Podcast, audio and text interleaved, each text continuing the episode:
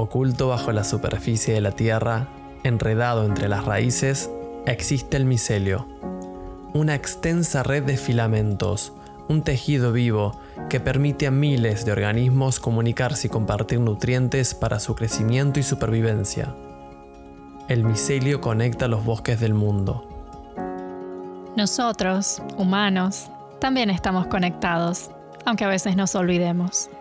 En este podcast buscamos hacernos conscientes de esta red invisible que nos conecta para poder compartir lo que nos nutre y transforma. Esto es Micelio Humano, con Victoria Bravo y Gonzalo Ortega.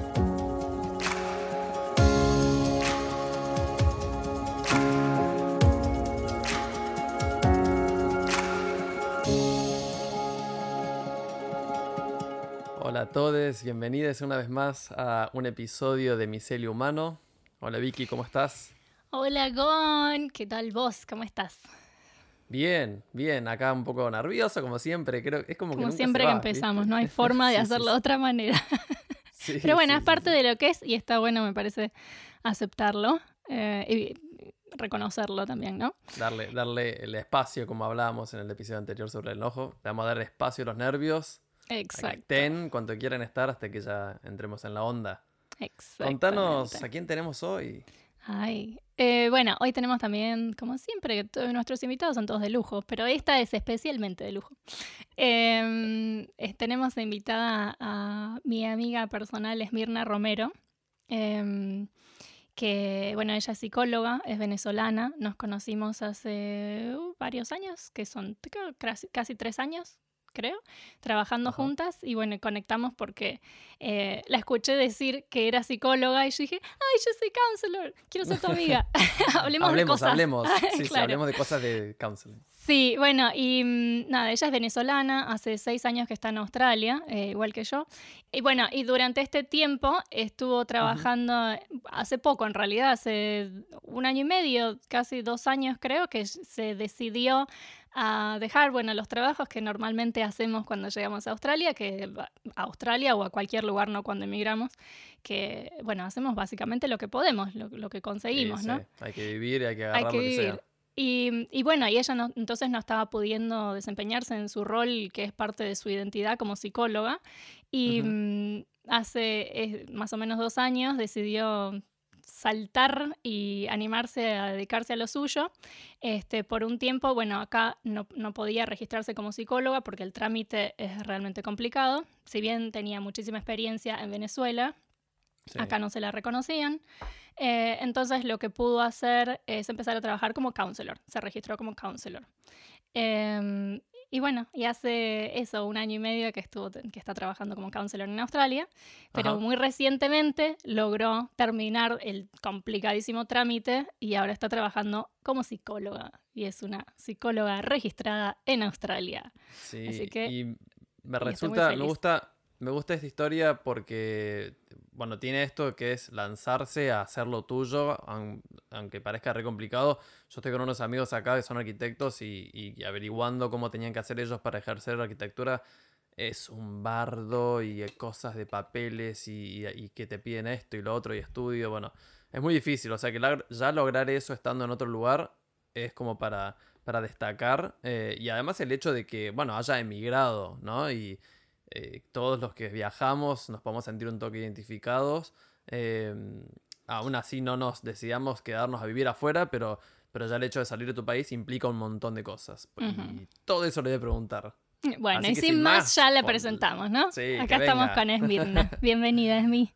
Bienvenida. Ay, gracias, Gonzalo y Vix. Eh, súper emocionada de estar aquí hoy y ver qué sale de esta conversación.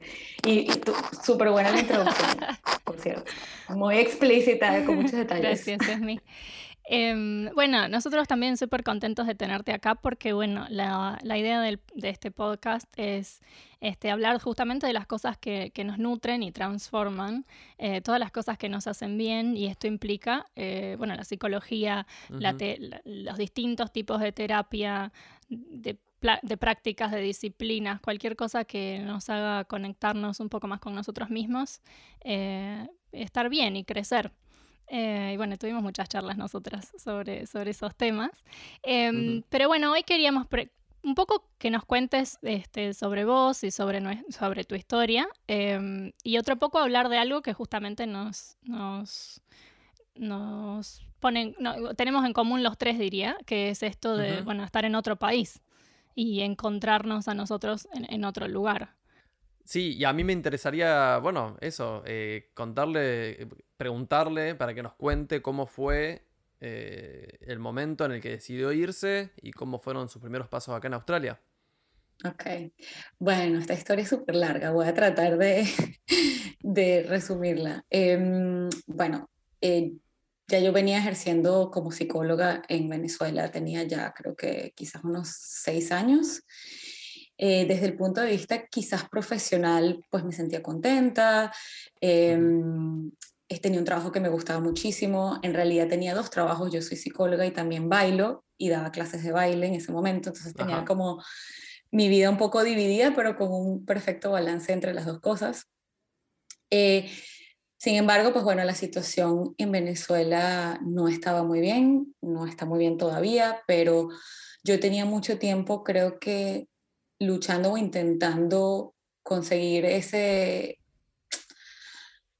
ay, no sé, esa paz o esa felicidad en mi país, de verdad lo intenté porque yo era de las que quizás unos años atrás decía que nunca se iba a ir, yo no me quería ir, ya había muchísimas personas yéndose de Venezuela, muchísimas, que prácticamente no me quedaban amigos y familiares también se habían ido. Bueno, ya nuestra situación quizás económica ya se empezó a ver afectada drásticamente, creo que es, quizás después del 2013, y hubo un punto en que dije, yo esta no es la calidad de vida que quiero tener, yo quiero poder enfocar mi energía en otras cosas como más sanas, como sentía que se me iba mucho la energía resolviendo problemas que realmente yo no podía resolver, que ya no, no dependían de mí.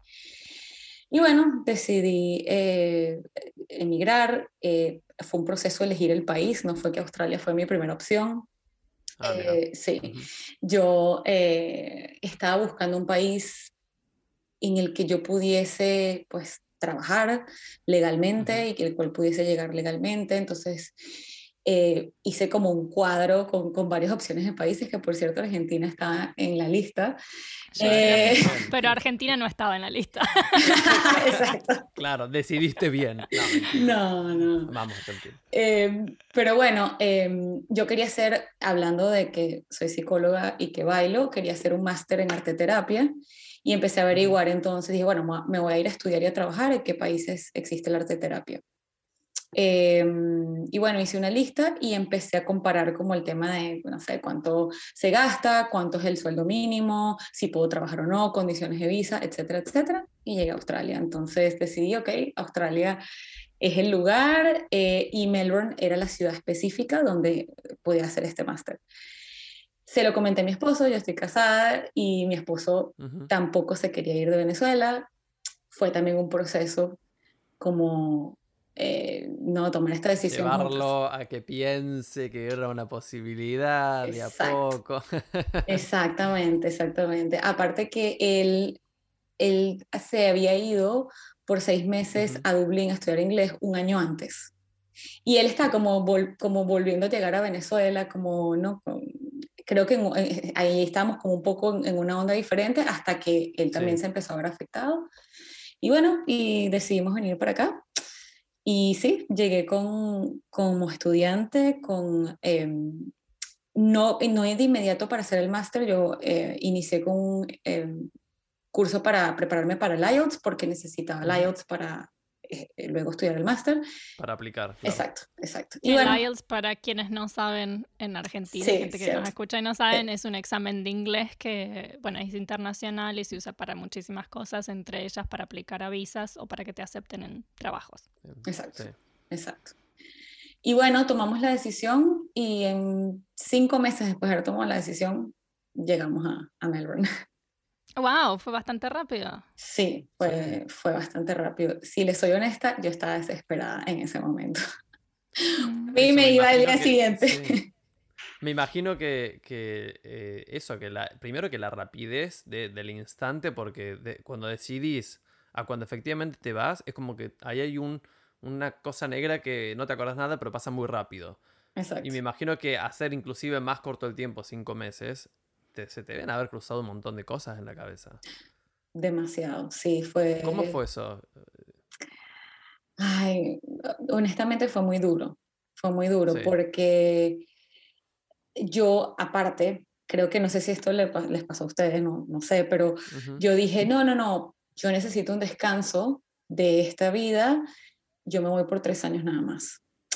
Entonces yo me mm. estaba como despidiendo a medias, yo estaba como, yo vuelvo en tres años, hasta luego, pero yo creo que una parte de mí sabía que muy probablemente no iba a volver, a volver digo, a volver a vivir, a quedarse, ¿no? Como, entonces el momento de, de despedirme fue bastante fuerte, así como que yo siempre he sido una persona como que mm, se apega mucho a las cosas, está muy apegada a mi trabajo, muy apegada a mi, a mi escuela de baile, que tenía ahí creo que bailando como seis años, a mi familia también súper cercana, dejando atrás a mis papás, a mi hermano, entonces como que esa, sí, como esa desconexión, no sé, e, en ese momento imaginármela, porque en ese momento no lo había vivido, me estaba despidiendo, me daba mucho miedo. Eh, mm. Y sí, fue, fue duro, lloré mucho, yo lloro y lloré bastante. Mm. Creo que me fueron como cuatro aviones, cada vez que un avión despegaba, empezaba a llorar. y es como, bueno, hay que canalizar de alguna forma toda esa energía. Y, bueno, o sea, bien que lo hiciste también, está bueno eso, porque, porque a veces, no sé, a mí me pasó cuando arranqué a viajar y me fui. Eh, bueno, la típica, no, yo eh, tipo, me voy por un año, vuelvo, voy a vivir, a ver qué es, qué, qué, es vivir afuera, probar otras cosas y bueno, y volvemos. Pero como decís vos, una parte tuya sabe que, es como el inicio de algo que, no va a tener un final muy cercano.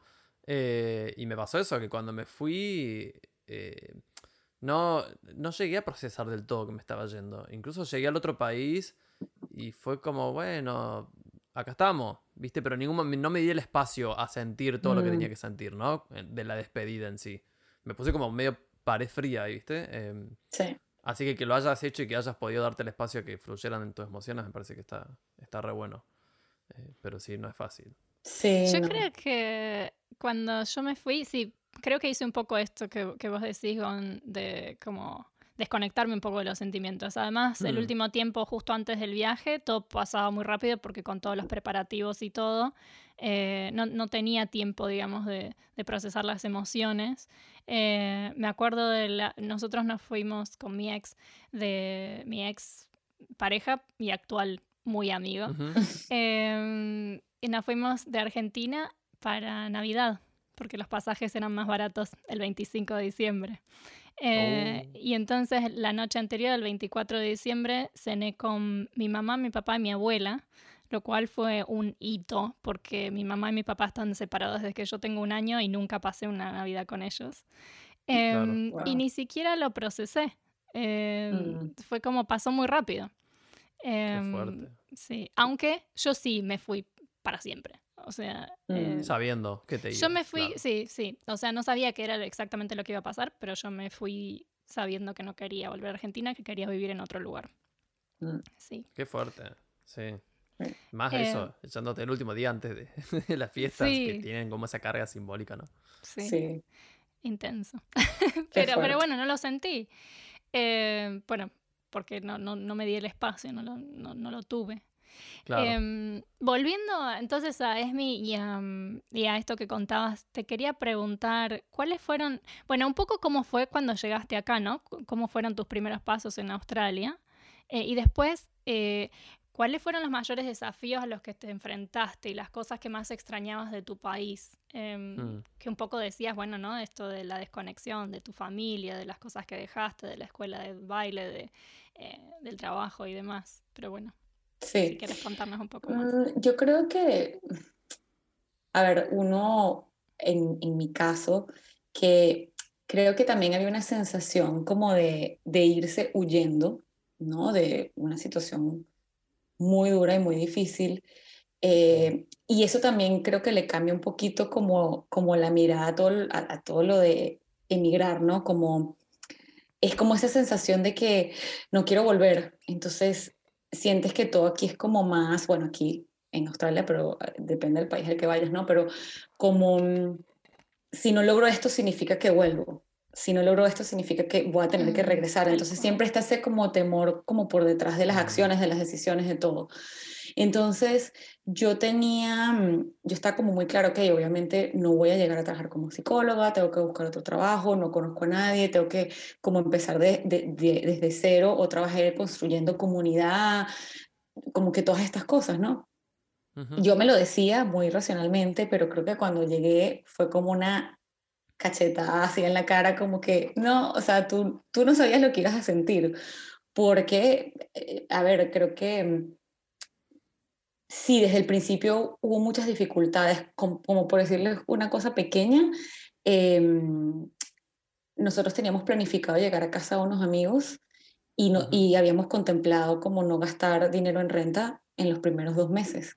Al final estos amigos no pudieron recibirnos y significó tener que pagar renta desde la primera semana que llegamos. Mm. Ya solo eso era como golpe de realidad, como que sí, las cosas no van a pasar como tú esperas que pasen. Claro, como acá estamos solos y bueno, eh, ¿qué, hacemos con eso, no? Exactamente, exactamente. Mm. Entonces, yo creo que eso fue lo más difícil, como darme cuenta de eso, creo que, lo, como te digo, yo sí, va a ser difícil, pero realmente no me está dando cuenta de lo que, por lo que iba a pasar y lo que iba a sentir. Y eso que acabas de decir, de que estamos solos, como eh, en Venezuela por lo menos, una sensación de comunidad, de apoyo, tu familia está ahí, tu casa, mm. tus cosas, tú conoces, tú sabes qué es lo que tienes que hacer. En cambio acá no sabes nada. Y, y eso, desconocido exacto, total. Exacto. Mm. Y eso que nosotros llegamos aquí y ya hablamos inglés los dos. O sea, ni siquiera es solo una barrera que no me imagino para los que llegan sin hablar inglés, me parece un reto mm. inmensamente grande, de verdad.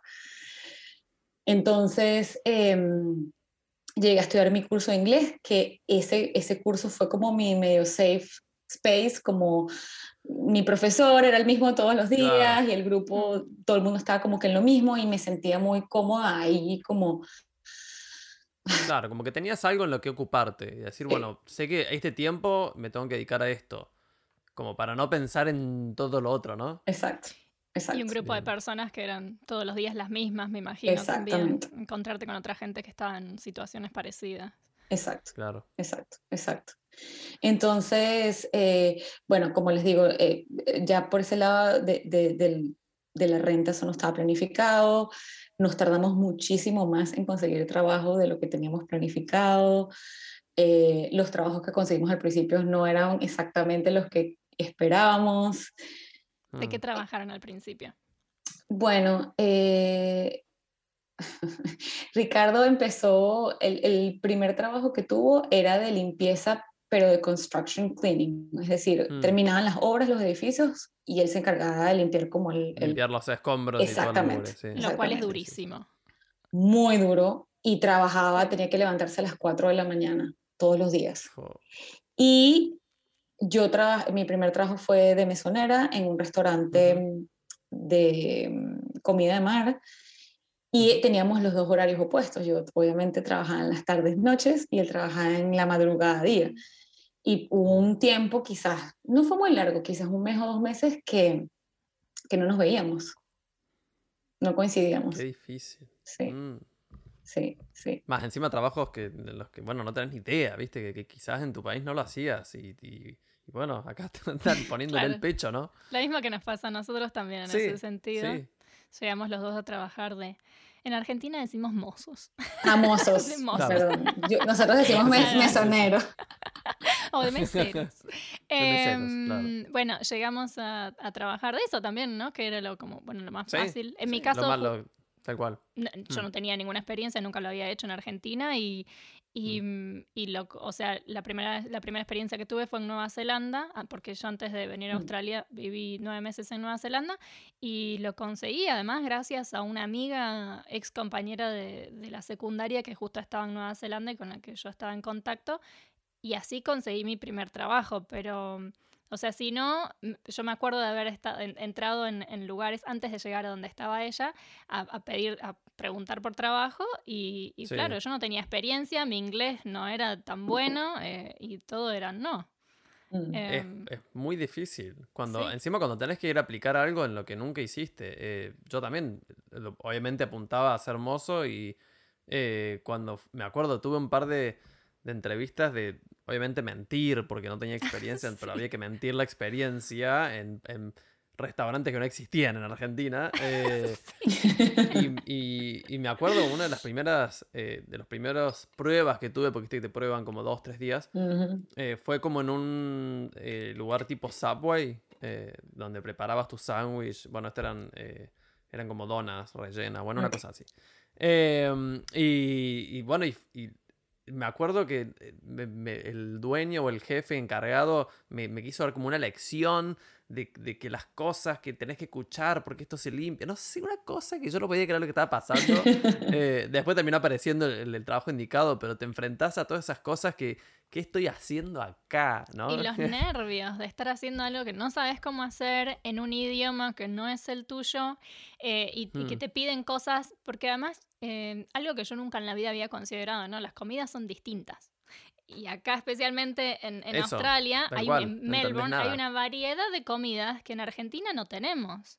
Mm. Eh, de, distintas cosas. Y más allá de las distintas comidas que hay por la, variedad cultural que hay, eh, yo el primer lugar donde llegué fue a Adelaide, entonces quizás no había tanta multiculturalidad, pero simplemente las cosas australianas, ¿no? Que eh, las galletitas que son así y se llaman así. Bueno, el café. El café no es, que hay no es lágrima cortado. Claro, no. Yo no sé qué es eso, ¿viste? Ah, en Argentina bueno, debe tener otro nombre. La lágrima sería como un flat white, no sé. Sí, algo así. Bueno, em, y, y, que yo, eh, al margen del inglés y del acento, ¿no? Que no entendía y demás, era que me, pedían que hiciera cosas que para ellos eran re obvias y básicas y yo no tenía ni idea de lo que estaba haciendo. Mm. Eh, los nervios y la ansiedad constantes. Yo, mira, para mí, y yo jamás me lo imaginé, pero yo creo que yo nunca había sentido tantos nervios como cuando trabajaba de mesonera. Y no, y no sé cómo explicarlo, pero yo iba, iba en el camino, en el tren, al restaurante, con un ataque de ansiedad y yo me preguntaba, pero ¿por qué estoy tan ansiosa? No, si te equivocas en la orden, no pasa nada, nadie se va a morir, ¿cómo, ¿qué tan grave puede ser? Y no había manera. Y eso, palabras, eh, porque después trabajé en un café, ¿cómo le dicen al jugo de naranja? Diminutivos para, las, para el tipo de comidas. Y yo no entendía qué me estaban diciendo. O que te digan lemonade y se refieren a la Sprite. Exacto. Pero Sprite si se llama Sprite. ¿Entendés? No me digas limonada, porque eso es otra cosa. Exactamente. Sí, sí, porque además vas con toda esa carga encima de, de que no sos de acá. Entonces, tenés como, ya tenés una mirada puesta encima, ¿no? Que de, de quienes te están, a los que estás atendiendo y la gente con la que estás trabajando, ya, ya te miran de una forma porque no sos de acá y están esperando el error también. En cierto punto, pero mucho está en nuestra cabeza en realidad. Puede ser, y eso me em, lleva a algo mm. que no está en. Bueno, nosotros planeamos algunas preguntas que le queríamos hacer a Esmirna, pero mm, me lleva a algo que me parece requete interesante y que bueno, con Esmirna trabajamos en una escuela para estudiantes internacionales juntos. Eh, y algo que veíamos bastante frecuentemente era esta ansiedad que les agarra especialmente, eh, creo que a los que hablamos español. No sé si tanto a los europeos, pero sí lo vi mucho en sudamericanos, o sea, de distintos países, de sentirse de alguna manera inferiores a las personas que hablan en inglés. Eh, cuando nuestro inglés no es perfecto. Mira. bueno, y y como mucha, mucha inseguridad por no hablar bien el idioma y por no entender. y, y, hace poco, hace dos años en realidad, cuando fuimos con, con mi pareja, con Opi, mi pareja a Argentina de visita, que él no habla una, pareja una pareja, una, palabra de, de español, eh, me di cuenta que a él no le daba vergüenza no hablar español.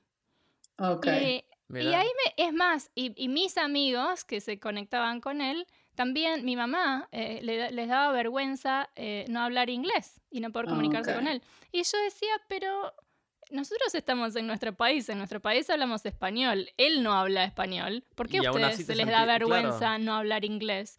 Eh, y, ahí es como que lo vi desde otro lugar. Y creo que especialmente en Sudamérica tenemos como esta idea de que la gente que habla inglés está en otro lugar, no sé, países desarrollados, no sé cómo lo vemos. Pero al menos en Argentina hay muchísimo de admirar mm. este, la cultura anglosajona.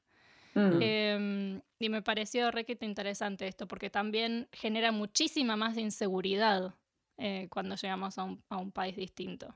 Es que habla otro idioma. Eso. Y, nosotros lo estamos diciendo del lugar que nosotros, bueno, vinimos sabiendo inglés.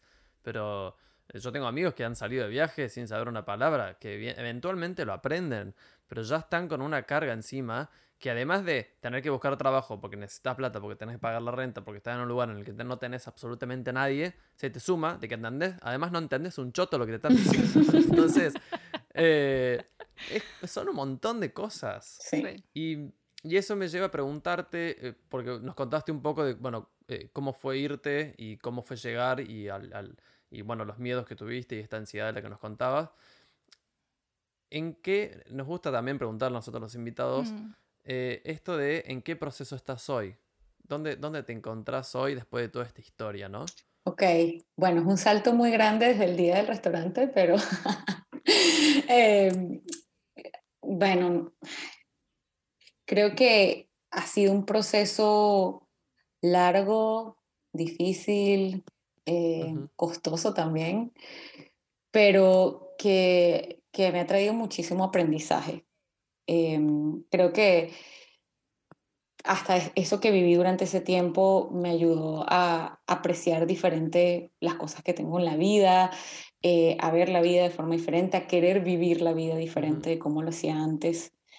Em, y ya ahorita estoy como, en, siento que estoy como entrando en otra etapa que ya, em, eh, creo que esa, esa nueva etapa ya empezó hace un tiempo, eh, en el momento que quizás conseguí la estabilidad migratoria, luego, como contaba Victoria, luego conseguir la estabilidad migratoria, decir, ok, ya estoy lista de pasar de estos trabajos que los aprecio muchísimo y los agradecí por mucho tiempo, pero ya lista a, que bien, a poder hacer lo que yo quiero hacer, lo que me apasiona, lo que me hace feliz. Y como que quizás sí, establecer nuevos objetivos a partir de este momento, ¿no? Como que ya ahora la vida aquí en Melbourne pinta diferente, eh, ya no es tanta angustia, ya hay más espacio para disfrute, eh, ya hay más espacio para tranquilidad, para descanso. Creo que ahí venía como una, en un trote y en una corredera muy intenso por años que, que estaba agotada. Entonces, ese espacio de descanso ahora para mí es súper importante y que también em, con el tiempo, como decía, siento que, no sé, siento como que ya pertenezco de alguna forma acá, tengo comunidad, tengo, mm. eh, me siento en casa. Y, justamente estaba hablando eso con mi esposo el domingo y mm, es súper raro decirlo, pero como que sí, como que sí, Melbourne, nuestra mm. ciudad, claro, como muy normal, ¿no? Eh, sí, creería que quizás como empezando a establecer objetivos nuevos para esta siguiente etapa. está lindo, se siente así, la verdad es que después de un tiempo largo, cuando ya pasas, eh, es como que hay una barrera, ¿no? Cuando ya pasas esa barrera, eh, estando en un mismo lugar, eh, sentís eventualmente como tu casa, ¿no? Y que perteneces. Y ese sentido de pertenencia te hace sentir tan tranquilo en un montón de aspectos. sentir que ya te puedes manejar, que ya te van a nombrar un lugar y ya sabes dónde queda. o, saber qué es lo que las otras personas que antes desconocidas eh, qué están necesitando ahora de vos cuando, cuando te vas al encuentro con, una, con un jefe, con un cliente. Em, y eso es como que el sentido de pertenencia, bueno, esto ya es mi casa y ahora me empiezo a comportar como, como que yo soy parte de esto también. Eh, y ya cambia completamente la actitud. Exacto. Y me parece importante justamente en esto del sentido de pertenencia, creo que hay algo que es clave, que es el sentido de comunidad, ¿no? Eh, que que mm. nosotros hablábamos eh, cuando estábamos preparando el episodio sobre el desarraigo. Eh, porque en distintos, en distintos tipos de situaciones, mm. es decir, algunos se van con la idea justamente de no volver, huyendo. Eh, hay muchas, muchas, muchas razones por las cuales la gente se mueve y se va de sus países y emigra, pero también existen las personas que no, no van a establecerse en otro lugar, ¿no? Están viajando, pero por ahí viajan o sea, y van de un país al otro porque quieren conocer, em, sin la idea de establecerse en ningún lado. Pero em, eh, lo que sí estuve escuchando de personas que hacen esto es que también igual en algún punto sienten esa, ese desarraigo porque cuando vuelven a su país ya no se sienten tampoco parte de ahí. Em, y, mm. creo que tiene que ver un montón mm. esto de, del sentido de comunidad. ¿Cómo, cómo, cómo reconoces esto de, del sentido de pertenencia y de es mi hogar? Y yo creo que tiene que ver con eso, con sentirte parte, con que encontrás tu espacio, tu rol ahí, ¿no? ¿Cómo lo ves vos? Es mi. Eh, sobre todo también me interesa, más, además, obviamente, de lo más importante que es tu opinión personal, eh, también tu, tu, visión como psicóloga, ¿no? Eh, sobre, la, sobre la inmigración y, este tema. Hmm. Sí, yo, yo, yo estoy de acuerdo contigo. Creo que ese sentido de pertenencia viene del sentido de comunidad. Y mm, en mi caso personal, creo que, eh, por lo menos para mí, poder ejercer mi profesión era algo muy importante que no, no, lo tiene que ser para todo el mundo, ¿no? Muchas personas emigran y consiguen otras cosas y descubren otras pasiones y eso es súper válido, hasta quizás les puede traer mucha, mucha más felicidad a la que tenían en su país, ¿no? Eh, en mi caso creo que el hecho de desconectarme de eso por un tiempo me hizo darme cuenta de qué tanto me importaba y de qué tanto eh, formaba parte de mi identidad. Eh, entonces, cuando me di cuenta que eso era un vacío, que era algo que me hacía falta y empecé a buscarlo, cuando lo conseguí, entonces dije, ok, ahorita es que me siento como que, mm, como que llegué al lugar en el que quería estar. Eso en conjunto con, eh, e, es que creo que eso va en conjunto con el tema de la comunidad, ¿no? He ido conociendo personas, counselors, a psicólogos, aquí, como poco a poco me he ido entrando, adentrando en, el área. Eh, y también, pues, a través del baile, retomé el baile, eh, eh, empecé a bailar flamenco, que tengo ya, creo que como dos años, un poquito más de dos años bailando. Em, y también entonces desarrollé como amistades. Entonces el hecho para mí de compartir em, ese, esa conexión a través de intereses, de cosas, es muy importante y esa sensación de familia.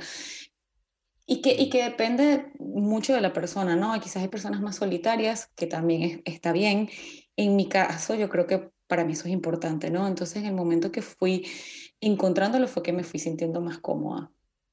Eh, y, por ejemplo, hablando de este tema, y, y, Victoria que me estaba preguntando como que ya desde el punto de vista psicológico, creo que eso es una de las cosas que por lo menos, eh, justamente he, he, dado algunos como, algunas charlas sobre duelo migratorio y eh, vienen muchos estudiantes internacionales de muchos países como preguntando y empiezo como a hablarles del tema y empiezan a ponerle nombre a lo que están sintiendo y dicen sí, y digo, bueno, sí, es que eso es algo real, o sea, eh, todas estas cosas que sientes al principio, inseguridad, el no sentirte que perteneces, eh, y siempre la respuesta está en cómo me, me, preguntan, bueno, ¿qué debo hacer? Y es encontrar espacios para conectar con otras personas. Mm. Eh, eso es lo más importante, porque si estás solo, no conoces nada, estás aislado en tu cuarto, en tu casa, eh, no te sientes bien, todos esos sentimientos se exacerban, entonces lo que te salva un poco de eso es la conexión con otros seres humanos. Mm. Entonces lo logramos estableciendo comunidad, conociendo personas, yendo a, a lugares, no sé, yo les decía, vayan a clases de algo que les interese, talleres, eh, meetups, cualquier cosa que te permita conectar con otra persona. Crear el micelio. sabes que me... bueno, me, dio... Mira, cuando estabas hablando, me transport... o sea, me dio un poco de escalofríos porque me hiciste acordar a cuando, eh, cuando yo me fui a Argentina la primera vez y me fui a Dinamarca. Eh, cuando llegué, y te podría decir que el primer mes, o sea, las primeras cuatro semanas, fueron re intensas. O sea, em, me sentía muy solo. Eh, lo único que me consolaba o sentía la compañera era con el mate, ¿viste? Bien argentino, de, tener el mate. El mate era mi momento. solo a Dinamarca? Y estar bajo la ducha. Mm. Me fui solo, solo, solo, mm. solo, solo.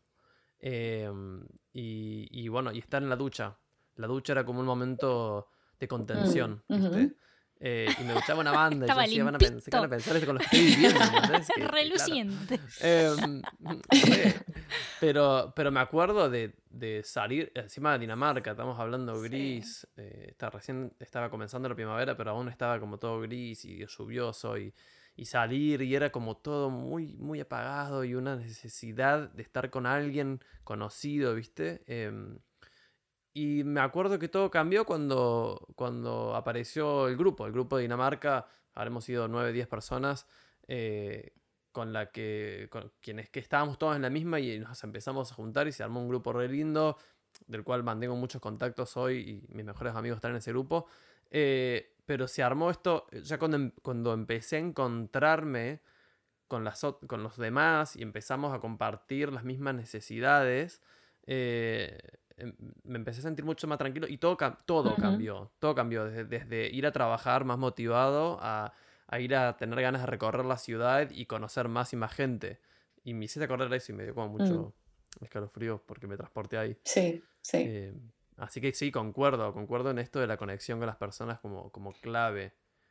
Y, no quería dejar pasar el término duelo migratorio, nunca lo había escuchado. Sí. Eh, y me parece muy interesante. Y creo que se debería llamar así. Duelo migratorio. quizás, quizás. Lo, debatimos. quizás, lo vamos a Bueno, no, porque estaba pensando también em, en preguntarte eh, sobre mm, el impacto eh, sobre la salud mental del desarraigo.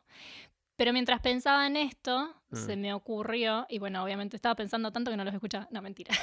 si los escuchaba y mientras tanto pensaba, siempre tengo una vocecita ahí. Yo no puedo hacer eso, yo no puedo hacer eso. Escucha activa, em, todo mal. No entendiste no, pensaba, y, y, y como es también, ¿se puede sentir uno desarraigado en su propio país?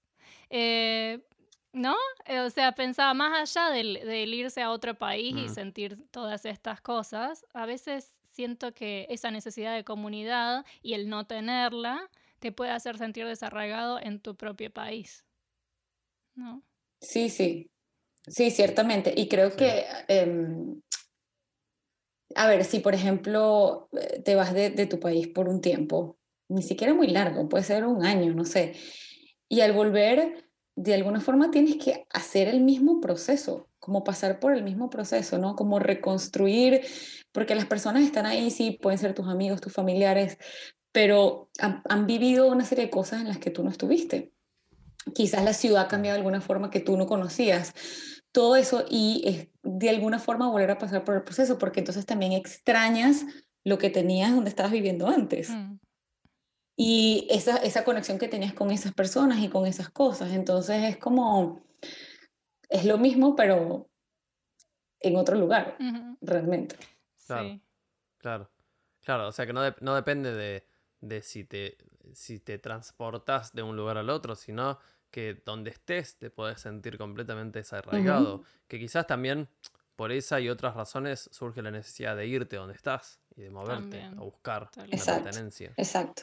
Bueno, y mm. fíjate que con, con, lo que estás diciendo, em, por lo menos yo, yo tuve una especie de sensación como esa en Venezuela en el sentido de, no, no quiero para nada irme por el tema político venezolano, pero eh, el gobierno como tal sentía que me estaba quitando áreas que antes mm. me pertenecían. Y me fui poco a poco sintiendo desconectada de algunas partes de mi ciudad, de mi país, por eso. Y mm. yo decía, esto que era mío, de lo cual yo pertenecía, ya no me siento. Y como que me he ido quedando como si me fuesen recortando el territorio y yo me fui quedando con un pedacito muy pequeño. Mm, tiene todo el sentido. Y ahí entonces, eso que estás hablando como del desarraigo, quizás lo sentía de esta forma y decía, bueno, quizás este es el momento de construir hogar y comunidad en otro sitio. Mm. Y de, sí, y de querer ganar libertades, ¿no? Es como... Exacto. De, de, querer poder decidir eh, y, que, y que la presión de no llegar a fin de mes, eh, no, no, digamos, no te deje eh, desarrollarte en otras cosas que querés desarrollarte, porque también eso es lo que, lo que pasa muchas veces, que cuando la situación económica del país no es muy buena, eh, viste, te la tenés que rebuscar para llegar a fin de mes y eso pasa a ser una prioridad, lamentablemente. Eh, y es muy difícil salir de eso, estando en el mismo lugar. Em, me gustaría preguntarte, em, porque estuvimos hablando un poco de, bueno, esto del desarraigo y de qué, sentimos cuando nos vamos y cuando estamos en otro país. Em, pero cuando hablamos en términos, y ya acá llamo a Esmirna la psicóloga, eh, cuando hablamos en términos de eh, salud mental, em, mm.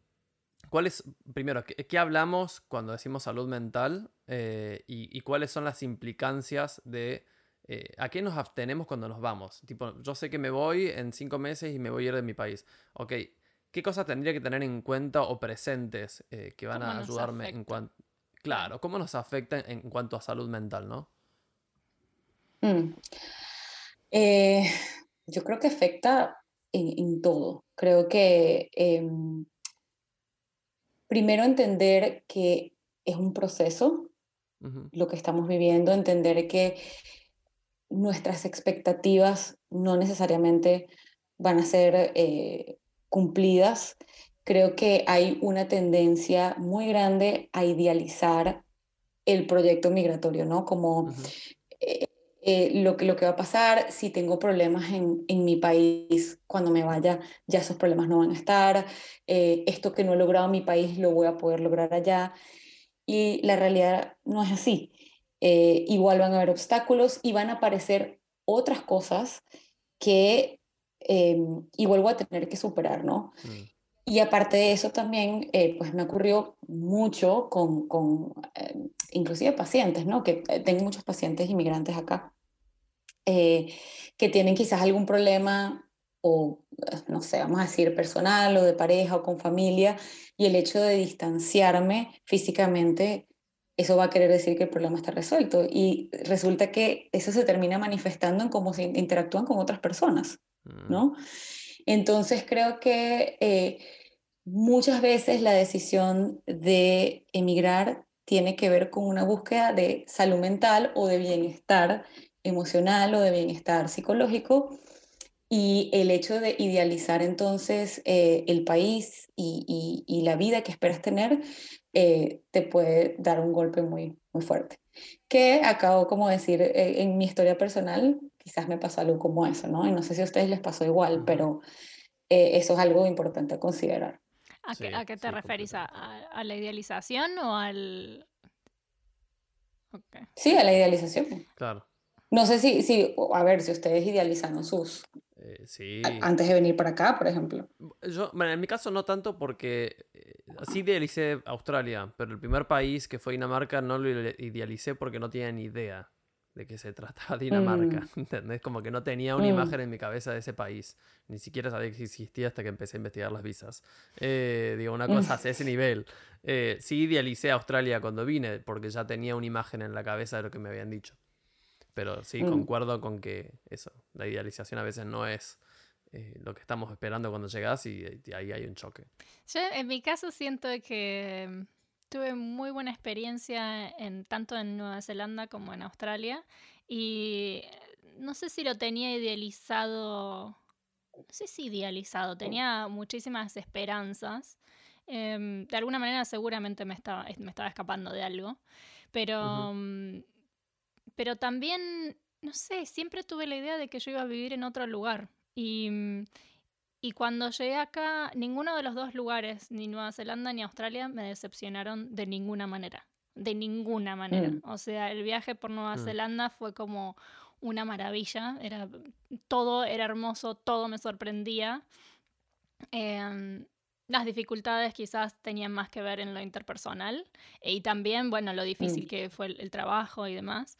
Em, y, la ansiedad que me generaba eso, pero más allá de eso, el hecho de estar en otro país, eso no. Y después cuando llegué a Australia, tampoco. O sea, siempre me tomé, más allá ¿no? de lo que decía y, sin negarlo, lo de la ansiedad y todo por hacer cosas nuevas, por el inglés y demás.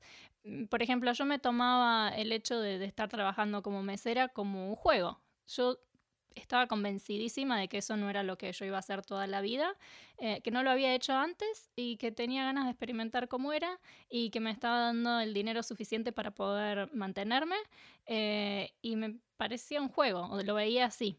Eh, y por otro lado, lo encontré como que acá me puedo, me puedo reinventar. Yo acá en Australia puedo ser quien yo quiera. Y esto es medio raro, ¿no? Porque en realidad uno puede ser quien quiera en cualquier lado. Pero me refería a, bueno, las limitaciones que creo que tienen que ver con lo económico eh, y de nuestros países, al menos, bueno, sí, en Argentina y, en, Venezuela también. Em, y ciertas barreras sociales en cuanto a qué cosas se valoran y demás, que acá encontré, por ejemplo, ¿no? Que, que, que, hay presupuesto para el arte, por decirte algo. Que si quieres ser fotógrafo, podés vivir como fotógrafo. Que si quieres, o sea, que incluso si mm. quieres ser mesero, eh, podés, vivir. bien como mesero. Y yo creo que eso, esa, esa sensación al menos de seguridad eh, me abrió un montón de, no sé, como de espacio eh, y por eso no me sentí decepcionada de ninguna manera. Pero sí, es verdad lo que vos decís eh, y lo vimos un montón justamente en estudiantes en la escuela. Vos sabés que ahora, ahora que me, hiciste pensar mientras te escuchaba que sí, yo no idealicé el país, pero yo idealicé mi bienestar. Yo, mm. lo que vos decías, de que me fui sin saber, sin tener en claro por qué me iba, y eso fue algo que descubrí con el tiempo de haberme ido, Simplemente en mi cabeza era, bueno, me, quiero viajar, ¿viste? Pero eh, después me di cuenta que habían más cosas. Y idealizar el bienestar de, de allá, eso, voy a ser quien quiera, o allá, todos estos, estos problemas que tengo acá no los voy a tener y estaba todo en mi cabeza y después te empezás a dar cuenta, que es un poco lo que nos contaba Sofi en el episodio anterior, que te empezás a dar cuenta de que de la mochila la llevas a donde vayas eh, y esos temas, si no los solucionaste ahí, no los vas a solucionar ahí. O sea, no va a ser que el lugar eh, va a ser mágico, pero sí reconozco que eh, ayudó el haberme ido a registrar esa mochila, porque que no sabía que tenía. Y creo que, que eso eh, surgió por el tema de, desarraigarme de lo cómodo en lo que estaba. Em, así que sí, eso de la idealización no lo había pensado. Sí. Em, tenemos como un montón de preguntas, ¿no? Pero, oh. pero bueno, el, tiempo se acorta porque, bueno, nos quedamos hablando. Y mm, me gustaría enfocarme entonces en, la parte de, mm, bueno, justamente, ¿no? De la salud mental de las personas que están este, en otro país o, bueno, en otro en general, ¿no? Me, gustaría enfocarme más en el desarraigo que en el hecho de emigrar concretamente, porque hay muchas formas de desarraigo. Y mm, cómo estas personas pueden buscar ayuda. ¿Vos ves que buscan ayuda frecuentemente? Em, ¿Cómo podemos abrir la, conversación acerca de la salud mental? ¿Sigue siendo la salud mental un tema tabú?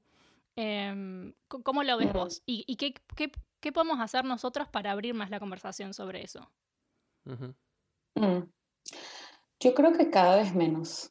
Em, yo creo que cada vez menos, creo que inclusive, no sé si han tenido la impresión ustedes, pero inclusive después de COVID, tratando de verle algo de positivo a esta situación, eh, muchas personas se han enfrentado muy fuertemente a cosas que quizás no tenían tiempo de ver, de mirar, ¿no? No había tiempo para mirar. Entonces, cuando nos obligaron a frenar, por lo menos eh, en, en, en, el lockdown aquí en Melbourne, eh, las personas se empezaron a dar cuenta de muchas cosas que, que, estaban ahí, que los estaban afectando, y no sé por qué sentido en estos últimos dos años que se ha ido normalizando un poco más. Cada vez escucho más personas diciendo que van al psicólogo, cada vez muchas más personas diciendo hay que buscar ayuda. Eh, yo creo que usualmente, típicamente hasta ahora, las personas buscan ayuda cuando están muy mal. O sea, esperan hasta el momento más cuando realmente siento que no puedo más, que ya no encuentro qué hacer, y ahí es cuando busco ayuda. Y sí, podemos ayudar, por supuesto, pero qué bueno sería poderte ayudar desde el inicio, desde el proceso, desde que empezó la angustia, ¿no? Y será eso porque quizás, em, que también es lo que veo, eh, o lo que vi bastante cuando estuve viajando con, con, con amigos o gente que, con las que hablas mientras estás afuera, eh, noto esta, esta, esta cierta carga. Eh, por ponernos esta idea en la cabeza de que porque estamos afuera todo, todo, se tiene que ver bien, ¿no? Como que los que están en Argentina mm. o en el país donde te fuiste eh, tienen que ver que vos estás bien, porque es como un orgullo de que vos eh, decidiste irte y te está yendo bárbaro. Y en realidad muchas veces no pasa eso. Y muchas veces la, estás pasando del orto, digamos, básicamente. Entonces, siento como que tenemos esta carga de que de que, bueno, como nosotros decidimos irnos, eh, tenemos que estar bien acá, porque, porque, dice, porque por algo decidimos irnos. Y eso hace que uno empiece a negar de que quizás o necesita ayuda o necesita charlar con alguien. Eh, y esto lo relaciono con lo que me decías vos, con, esta idea de, que buscamos la ayuda cuando estamos ya destrozados. Em, sí, creo que sería interesante como que nos quienes estén afuera nos empecemos a preguntar eh, o empezar, bueno, a registrar cuando necesitamos ayuda, ¿no? Sí, sí. Y que quizás con eso, como estás diciendo, el hecho de sentir esa presión de, de mostrar que te está yendo bien, entonces yo puedo solo, yo puedo solo, mm, yo puedo solo, ¿no? Entonces intentar de... Y, y, hablamos de nuevo la necesidad de conexión. Aparte estás solo y tratando de llevar los problemas sin ayuda de nadie es muy difícil. Mm.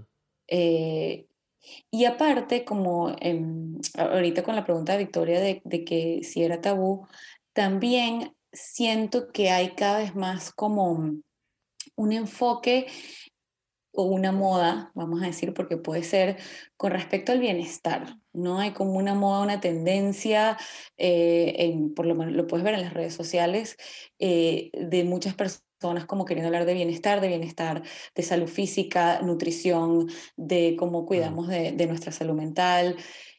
Y cierto, que puede que sea una moda, pero en verdad a mí me parece maravilloso que cada vez se normalice más hablar de esto, ¿no? Y que eh, las personas están como más abiertas a hablar de sus dificultades, eh, de sus miedos, de sus angustias y creo que vamos en buen camino. E, esa es la impresión que tengo. Quizás te hubiese dicho otra cosa hace dos años, pero eso es lo que siento ahorita. Sí, yo estoy de acuerdo también. Siento que se va abriendo un poco. Todavía encuentro muchísimo eh, esta diferencia entre priorizar la salud física.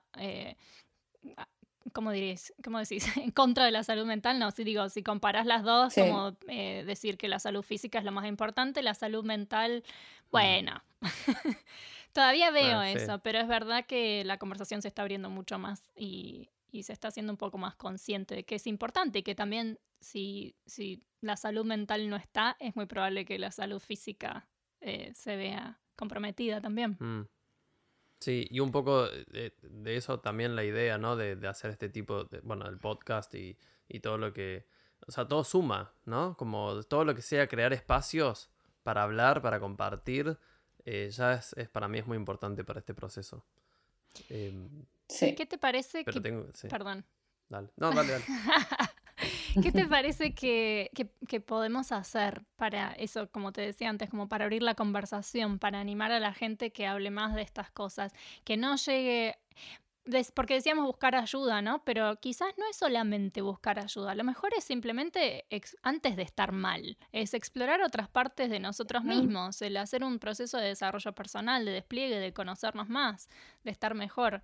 Eh, ¿qué, ¿Qué podemos hacer para abrir más la conversación y que eso también se normalice más? Bueno, yo creo que, a ver, es difícil, creo que estas son cosas que toman tiempo. Estamos hablando como de de culturas, ¿no? Que mm. quizás no tienen estas prácticas y, hay que abrir espacios para hablarlo, sea a través de podcast, sea a través de charlas, sea a través de redes sociales, pero también creo que inclusive, por lo menos lo, pienso mucho desde el área laboral, eh, los líderes, por ejemplo, líderes eh, en, en, empresas o líderes de países, o, creo que ahí tiene que haber un cambio como para que esto se sienta mucho más fuertemente de lo que está haciendo ahorita, porque ciertamente lo que dices, cuando dices que se prioriza más la salud física, em, lo puedes ver, por ejemplo, inclusive en Australia, que me parece que está bueno que el seguro, la seguridad social te cubre algo de tu, de tu terapia, de ir al psicólogo, pero igual es poco en comparación mm. a, a, lo físico, ¿no? Entonces, sí puedes decir, bueno, es un país que sí le da importancia a la salud mental, pero todavía falta mucho. Entonces, yo creería que tendría que venir un poco ya más desde arriba para que haya un cambio más grande. Sí, política. y, para que quien sí, y para que quien esté, quien esté afuera también se sienta contenido. Por lo menos eso, por lo menos por tu jefe. Eh, porque eso, eso te, da la, Bueno, eso, empezás a generar una conexión, ¿no? Eh, desde algo que es en el ámbito laboral y bueno, ya tenés algo, aunque sea una motivación, un empuje para, para empezar a relajar un toque y empezar a abrirte. Eh, está bueno eso. Y, bueno, por ejemplo, también cuando digo que quizás en Australia sí siento que está un poquito más considerado este tema de los sick days. Em, el, el, tienes una cantidad de días como para enfermarte que el trabajo te paga, pero que inclusive los jefes saben que te lo puedes tomar por cansancio emocional. Ah. Y eso, y, es, y está eh, clave. Mm. Está, y está normalizado y todo el mundo sabe, mira, estoy abrumado, estoy cansado, me voy a tomar un día para reponerme, para seguir a trabajar y no tiene que ver nada con una enfermedad física. Y eso me parece maravilloso y eso está ya normalizado en muchas empresas aquí en Australia. Entonces, por digo, eh, ha, ido poco a poco, pero justamente si esas, ese tipo de cosas existen, nos permiten entonces a todos normalizarlo y que entre compañeros se comentan, ah, no viniste al trabajo ayer, sí, es que estaba abrumado he tenido mucho, mucho estrés y necesitaba tomarme un día de descanso. Mm. Claro. Ese tipo de cosas. Ahora se me ocurre también, ¿se acuerdan eh, esto del Are You Okay Day? Em, mm. Yo no sé si eso es mundial o es de acá de Australia nada más, pero... Yo creo que es de Australia. Para que, entonces, para quienes no lo conozcan, eh, pues lo voy a decir desde mi ignorancia porque la verdad que no hice demasiada investigación, pero básicamente es, una campaña para promover que le preguntemos a, los demás si están bien. Entonces, bueno, hay un día en el cual eh, se promueve eso, pero en general mm. la idea es esto de generar conexión eh, y preguntarle al otro cómo estás, para que se hablen de estas cosas, ¿no? Y, eso me, parece re lindo, me parece que esa es una de las formas también de abrir estos espacios de conversación. Sí, y creo también interesante que desde el otro lado, ¿no? Desde quien se queda, eh, darse la oportunidad a preguntarle cómo está el que se fue, ¿no? Y no asumir mm. que quizás porque el que está afuera está de vacaciones o está en un lugar zarpado, lo está pasando mortal y quizás no es tan así, necesita alguien que le pregunte cómo está. Entonces lo pongo también desde el otro lado. Quizás también como propuesta de este episodio, si, si alguien que conoces está afuera, o, se fue buscando algo en otro lugar, bueno, preguntarle entonces cómo está y, arrancar una charla desde ahí. Sí, y no solamente a quienes se fueron, ¿no? Al que tenés al lado, a quien sea, ¿no? Para, claro, para hablar un poco también en general este, de, la salud mental y de lo que estábamos hablando antes y del desarrollo y que puede ser en tu propio país y con las personas que conoces. Exactamente. Eh, esto de invitarnos a abrir la conversación y preguntarle al otro si está bien y escuchar porque desde ahí es de donde empieza, ¿no? No, y eso que, que, estabas diciendo, Gonzalo, también pienso como que tendemos a asumir, vemos a alguien, vemos su vida y asumimos que está bien mm. y que quizás puede que tenga algunas cosas resueltas en su vida o pareciera, pero no lo sabemos y la única forma es abriendo los espacios para conversar y preguntarle si está bien y que sea normal en que podamos compartir estas cosas. Hermoso, sí, mm. totalmente. Para ir cerrando, y porque nos interesa también saber em, como las cosas que vos haces, ¿no? Porque bueno, estamos hablando de las cosas que nos hacen sentir bien y tuvimos un episodio que hablaba de las cosas que nos hacen sentirnos conectados y las cosas que nos hacen sentirnos desconectados. Y la verdad que recibimos un montón de resonancias y, siguen apareciendo, ¿no? Personas que dicen, ay, yo me siento conectado con esto y con esto y con esto no me siento desconectado. Em, vos, ¿qué, ¿qué cosas haces para sentirte más conectada? Eh, muchas cosas. Em, bueno, por una parte, eh, el, tema como artístico, como les había comentado, de, del baile, la música, eh, me hace sentir muy bien, muy conectada. Justamente hace poco empecé clases de piano. Yo toqué piano cuando estaba pequeña, pero bueno, hace muchísimo tiempo y siempre he tenido una conexión muy grande con la música y, y lo retomé y eso me llena muchísimo. Eh, para mí es fundamental el movimiento de mi cuerpo, creo que no encuentro como la, el bienestar emocional y la sanidad mental si no hay movimiento en mi cuerpo. Entonces, bueno, obviamente por ese lado el baile, pero también yo hago mucho ejercicio, Em, y siento que por ahí libero muchas cosas que inclusive no puedo liberar quizás conversando, ¿no? Eh, y eh, eh, conversando también, quizás un poco redundante, pero también, ¿no? Como tener momentos para hablar de cualquier tema, de cualquier eh, tontería, inclusive, como que son cosas que me mantienen conectadas y, y enraizadas, sí. Sí, perfecto. Qué lindo. Mm. También meditas, ¿no? Sí, gracias, sí, es verdad. Sí. En verdad, bueno, es que sabes qué me está pasando, que ya se ha convertido como en, en una práctica tan, eh, vamos a decir, rutinaria, porque sí, medito todos los días. Intento 10 minutos, quizás no lo logro, usualmente 5, pero me logra muchísimo como calmarme cuando estoy muy acelerada, que usualmente estoy muy acelerada, tengo muchas cosas que hacer, muchas cosas que pensar, muchas cosas que resolver, y en el momento que termino de meditar es como volví a ese punto cero para poder entonces seguir con lo siguiente. Mm. Sí. Me ayuda muchísimo. Bueno, gracias, Esmi. Y, y nos, nos, parece lindo como compartir estas cosas porque entonces capaz que las otras las personas se pueden ir este, sintiendo esas resonancias ¿no? con esto que vos decís y encontrar también herramientas para ellos sentirse mejor, como cosas que pueden probar quizás. Sí. Em, así que bueno, muchas gracias. Muchas gracias. Sí, gracias por estar acá. Gracias Me voy como compartir. tranquilo. sí. Tenés como esta vibra. Que, así es ah. hablar con ella, sí. sí.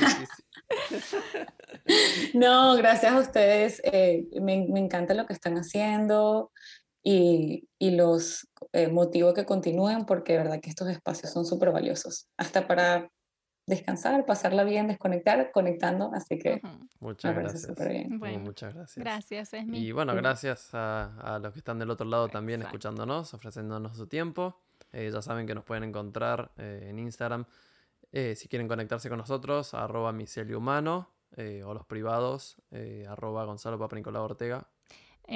arroba bravo victoria guion bajo y Esmi, ¿cómo te pueden encontrar a vos?